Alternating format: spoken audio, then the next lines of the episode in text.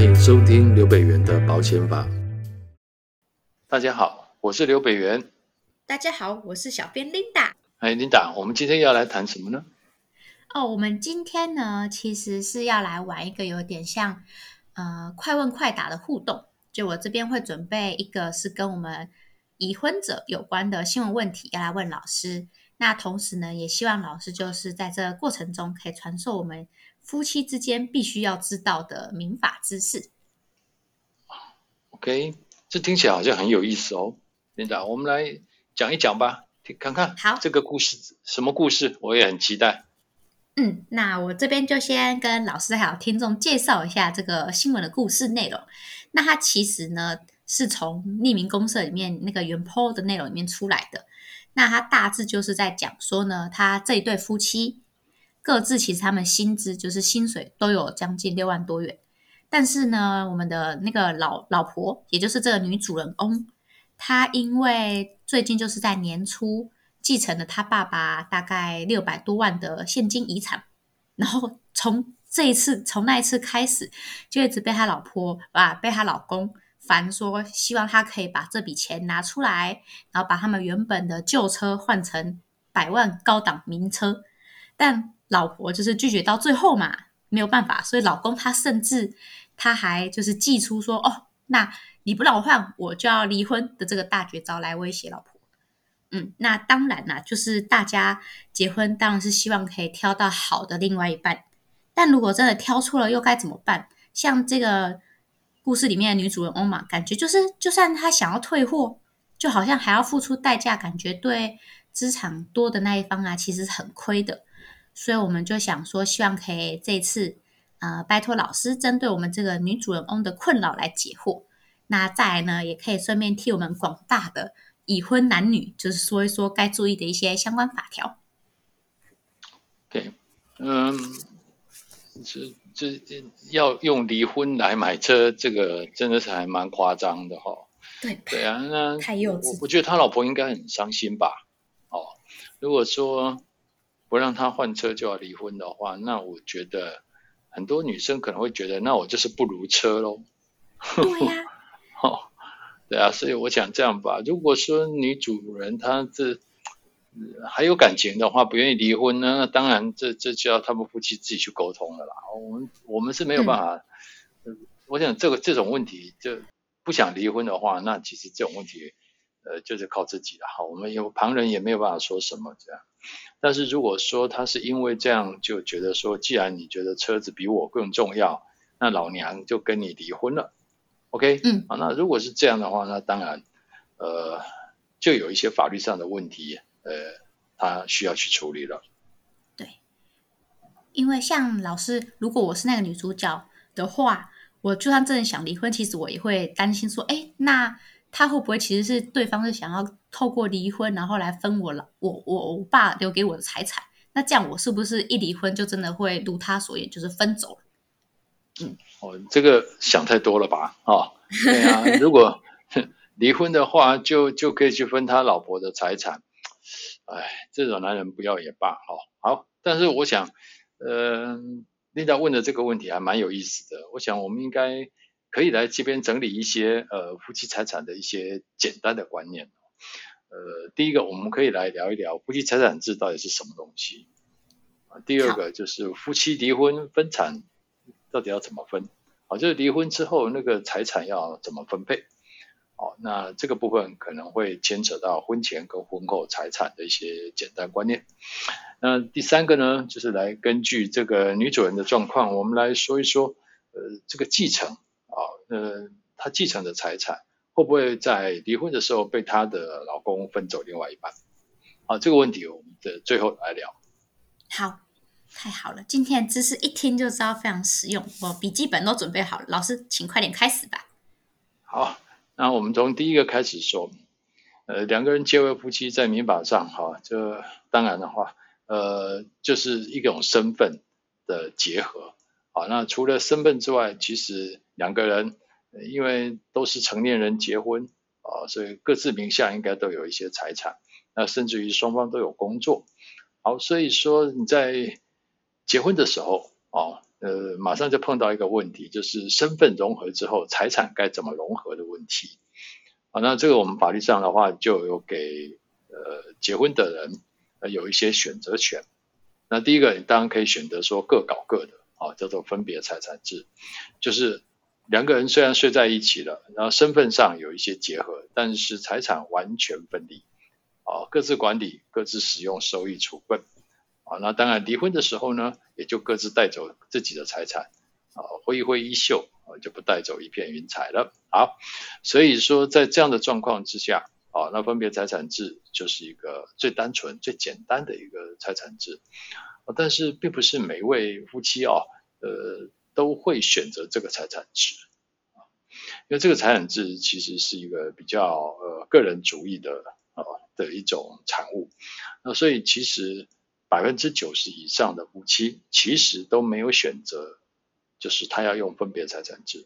那如果你都没有选用的话，哈，那呃，那你就会用法定财产制啊。也就是说，我们法律有规定说，呃，我们有一些选项让你来选哦。结婚的人你可以赶快来选哦。你要选分别财产制或者要选共同财产制。那如果你们都不选啊，那不好意思，那大家还是要有一个权利义务的规范。那我们法律呢，就帮你准备好了一套东西啊，叫做法定财产制。就你都不选，那你就用这一套。好，所以其实现在百分之九十以上的国人结婚的时候，大概都是用法定财产制。啊，那什么叫法定财产制哦？其实，呃，法定财产制其实它跟分别财产制其实差别并不会太大啊，因为其实现在呃。个人主义依然是呃主流啊，而且肯定每个人呃的能力跟肯定每个人独立的人格哦，好，所以说呃法定财产制啊，那他就把财产啊分成婚前跟婚后。啊，那婚前的话就是结婚前的，婚后就是结婚后所取得的财产。好，你去工作赚到的财产，那叫婚后财产。那婚前财产的时候，哈，呃，其实婚前跟婚后，呃，夫妻啊，他们都可以各自保有啊那个产权，不管是婚前还是婚后，其实夫妻都各自保有产权，各自管理使用收益。哎，哎，这样听起来是不是跟分别一模一样？分别财产制也是这样啊，哈，都是各自保有产权。各自管理使用收益处分，但其实法定财产制针对婚前婚后也是一样啊，它也是这样子。那它最大跟分别财产制最大的差别是在于说，在婚姻关系消灭的时候，呃，分法定财产制有一个叫做夫妻财产差额分配请求权，啊，最大的差别就在这里啊。就是婚前财产跟婚后财产，其实，呃，使用收益处分其实都是一样的哈，都是跟分别一样，只是差别差在一个，呃，夫妻差额分配请求权哦。啊，那这个所谓的差额分配请求权，就是我们法律上去假设，不管谁在家里面带小孩，呃，谁在外面赚钱，啊，不管夫妻两个谁赚多谁赚少，呃。大家在家庭的付出跟努力都是相同的，也就是夫妻两个是相辅相成、互相扶持哦。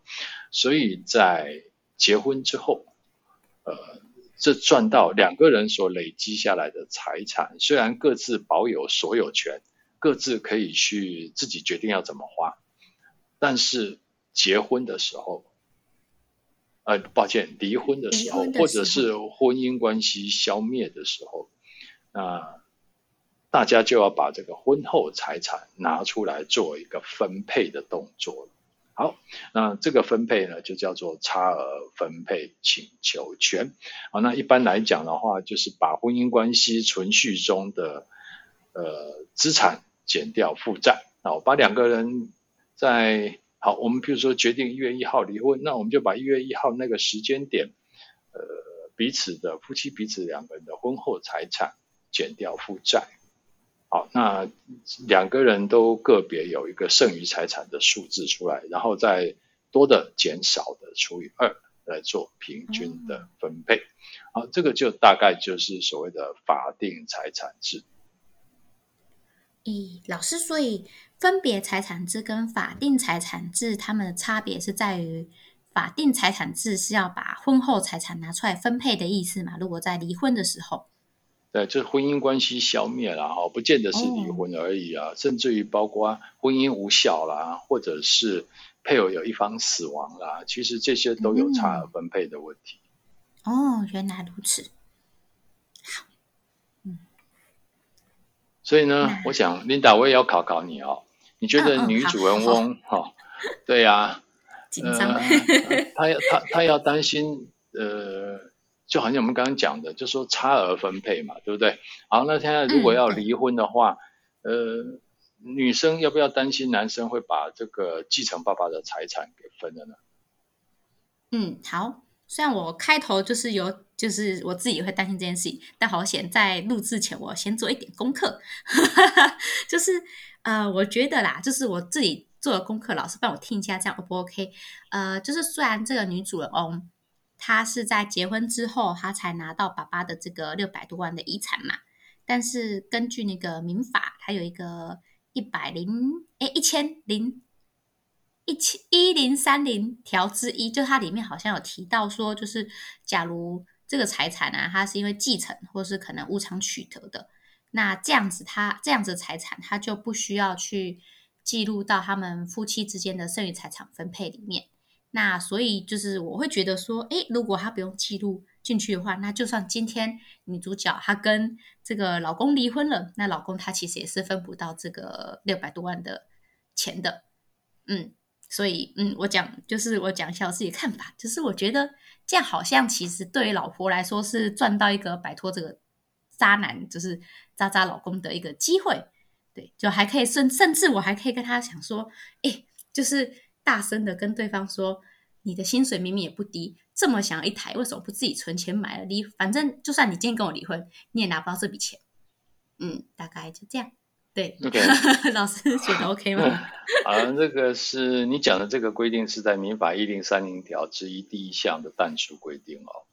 就说原则上来讲啊，婚后财产是都要呃算进去。呃，结婚后所赚到的钱都应该拿到的钱，应该都要算进去，呃，剩余财产里面哦，将来是要做分配的，哦，但是如果因为继承跟无偿取得的话，或者是未补金就不在此限了，哦，好，那为什么会有这样的一个例外？哦，其实我想简单来介绍一下，就是说。其实刚刚我们有提到了，会有剩余财产的差额分配，嗯、就是假设说夫妻两个人不管扮演家庭中的角色或者是工作角色是什么，呃，大家对于彼此的呃成就都可以共享，那彼此之间因为互相帮助都成就了对方，所以在这方面所有的婚后财产都应该要拿出来，大家彼此分配，但是。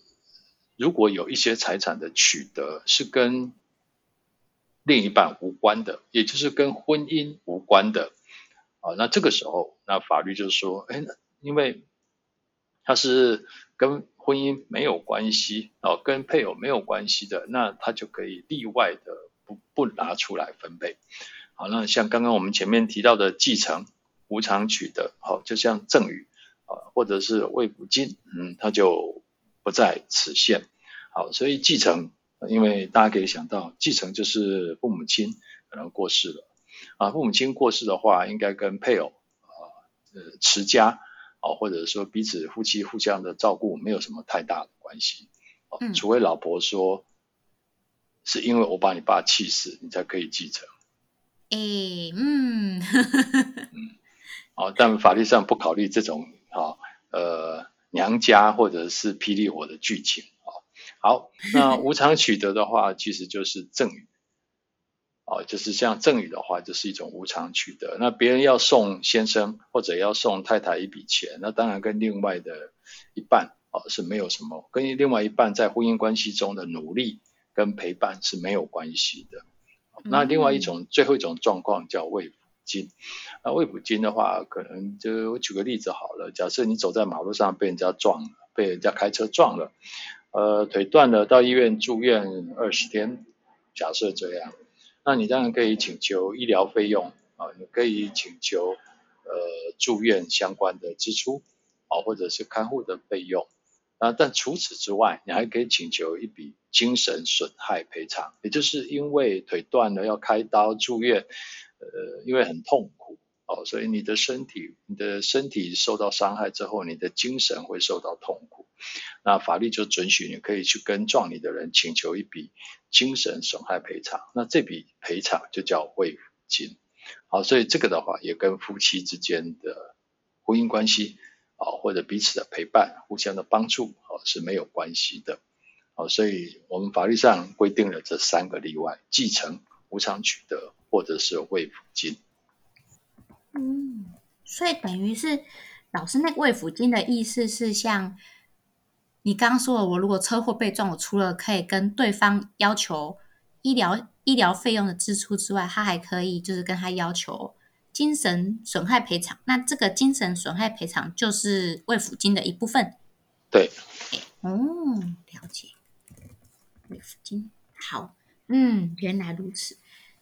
好，那老师，像那个赠与啊，假如，嗯，嗯，虽然我个人会觉得说，这个先生新闻中的这个先生应该是不太有机会送给女主人啊，但是，假如就是假如他们可能在恩爱的时候，老公也曾经。送过女主人翁可能钻戒啊，或者是金条啊，这类型的，是不是他也算是里面那个无偿取得，就是不用记录那个分配里面的一种财产呢？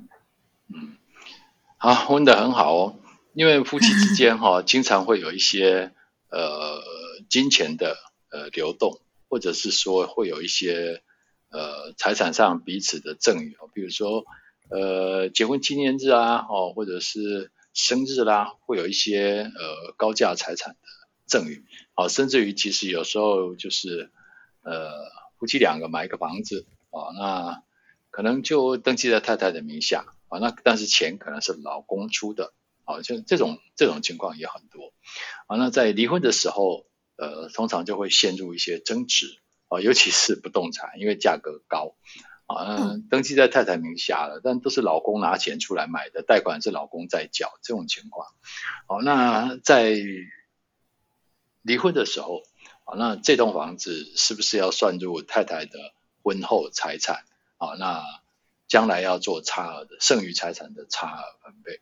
目前，呃，法院实务上哦是认为说，呃，夫妻之间的赠与，啊，也算是。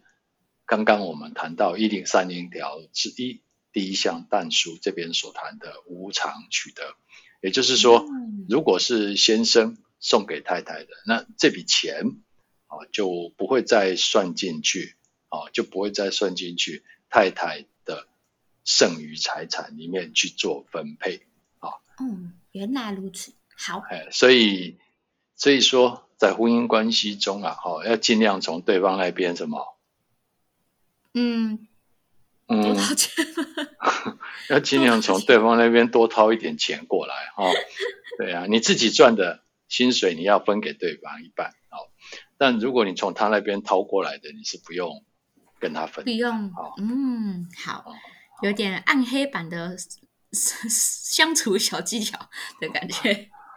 所以自己不用努力赚，但要努力掏。好，OK，好，好，因为好赚来的要跟人家分，掏来的不用。那你要努力赚，还是要努力掏？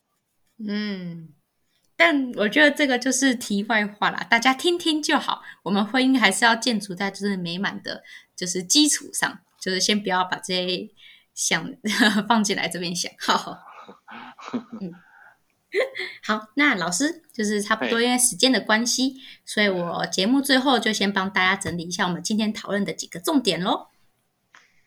嗯，诶，跟大家说明一下，就是刚刚老师提到的，大第一点就是结婚之后呢，就是除非啊，大家可能有先去申请，就是你要选择分别产财财产制，那不然我们现在夫妻之间的财产都是采用法定财产制。那第二点，也就是采用法定财产制的夫妻呢，其实在离婚时或是我们婚姻关系消灭的时候，就是需要将各自的婚后财产拿出来分配。那只不过呢，里面就是会有一些例外，像是刚刚提到的继承的财产，或是无偿取得的财产跟慰抚金，这三类型的，它就不会被计入到我们婚后财产里面做分配。那么我们今天呢，就是很谢谢老师跟我们做一些讲解。